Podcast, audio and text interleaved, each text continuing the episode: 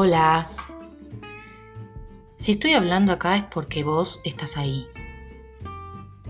Si vos estás ahí, lo más factible es que hayas vuelto. Si vos regresaste, quiere decir que no la pasaste tan mal. Si no la pasaste tan mal, para mí, este espacio de juego entonces está más que logrado. Bienvenida, bienvenido. Y empezamos el episodio número 11. Espera. Para, ¿eh? Para, para, para. Ahora, dale, dale, salí ahora. Salí ahora.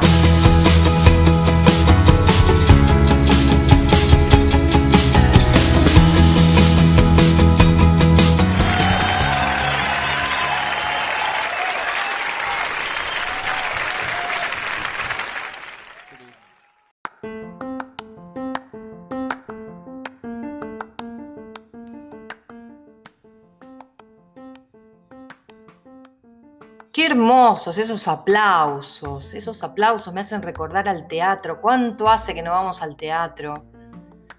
Por esto de la pandemia y el distanciamiento social. Cuánto extraño ese momento mágico que es el teatro.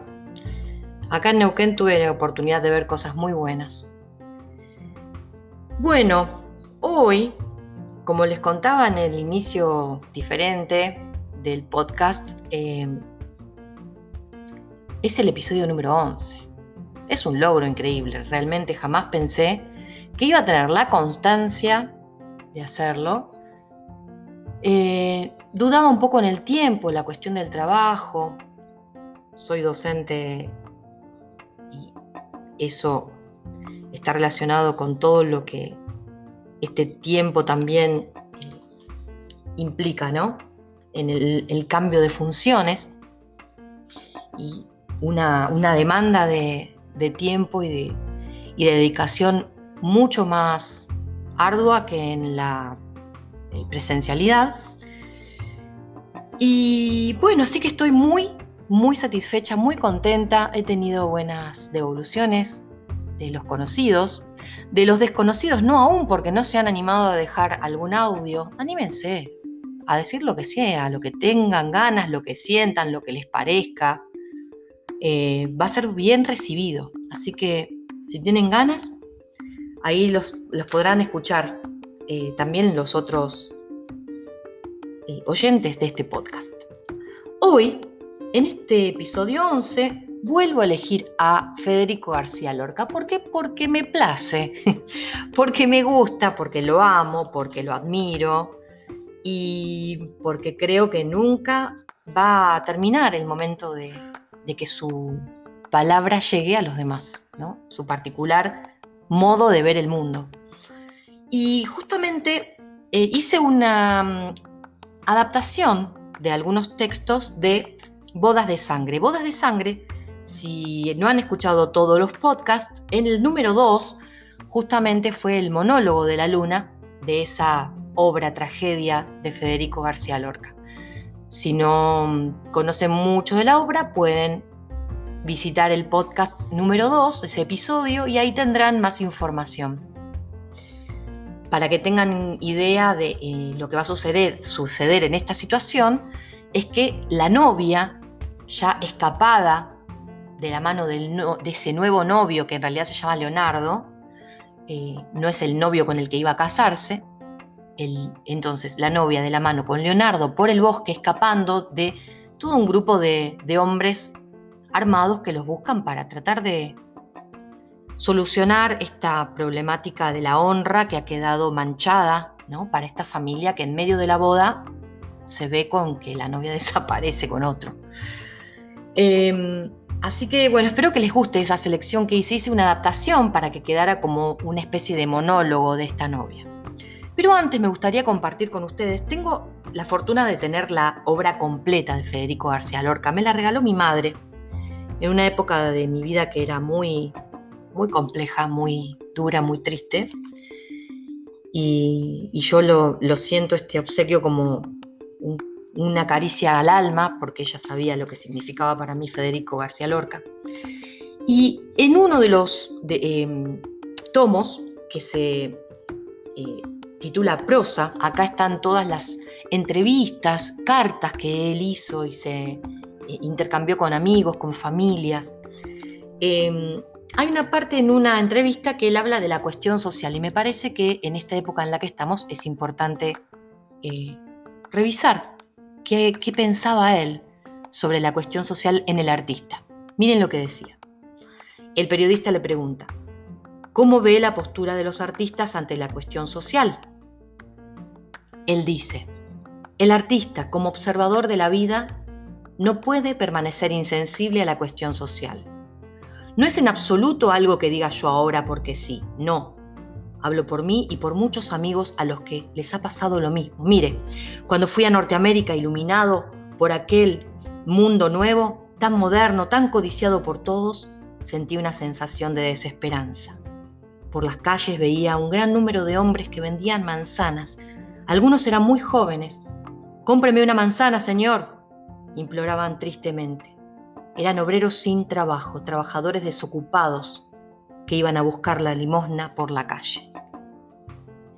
¿Qué pensaría Federico hoy viendo esta realidad del mundo, no? Pobre. Si se realizaba en aquella época, que era 1930, 1933, ¿qué le sucedería hoy al ver este mundo? Me parece muy importante rescatar esto que él subraya, ¿no? El, lugar de observador y de comunicador del artista.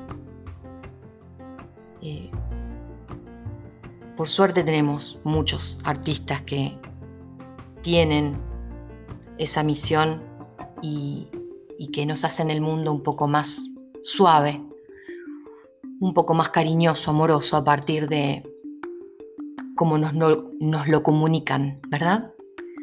Muy bien, los dejo entonces, salvo ahora y que disfruten esta adaptación de La novia, la tragedia Bodas de Sangre de Federico García Lorca. Un abrazo.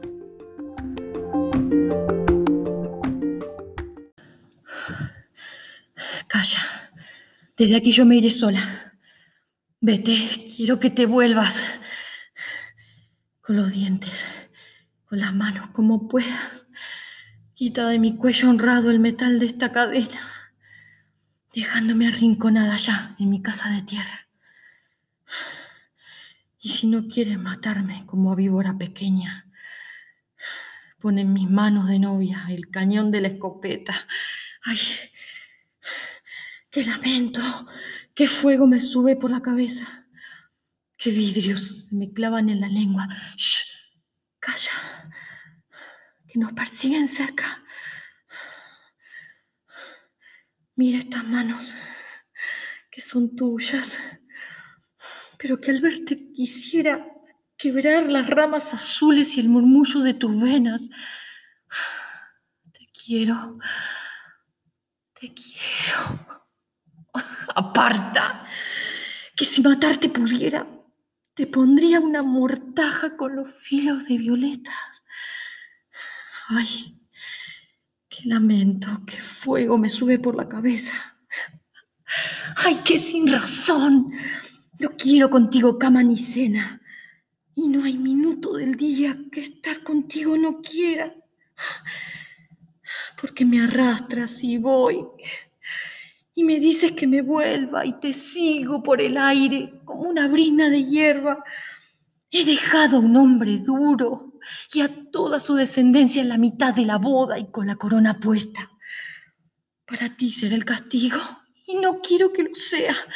Déjame sola, huye tú. No hay nadie que te defienda. No. Vamos al rincón oscuro, donde yo siempre te quiera, que no me importa la gente ni el veneno que nos echa. Y yo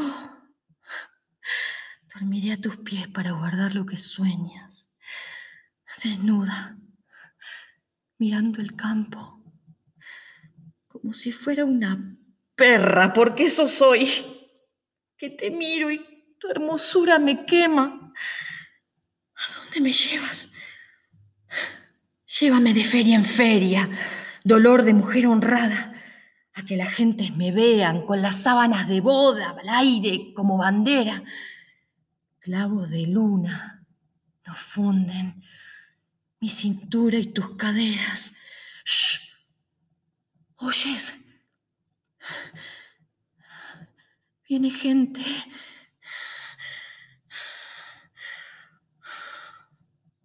Vete. Huye. Es justo que yo aquí muera, con los pies dentro del agua y espinas en la cabeza.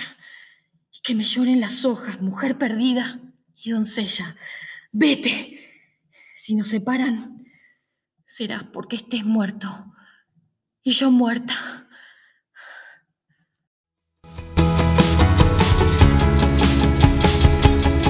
Esto fue ahora.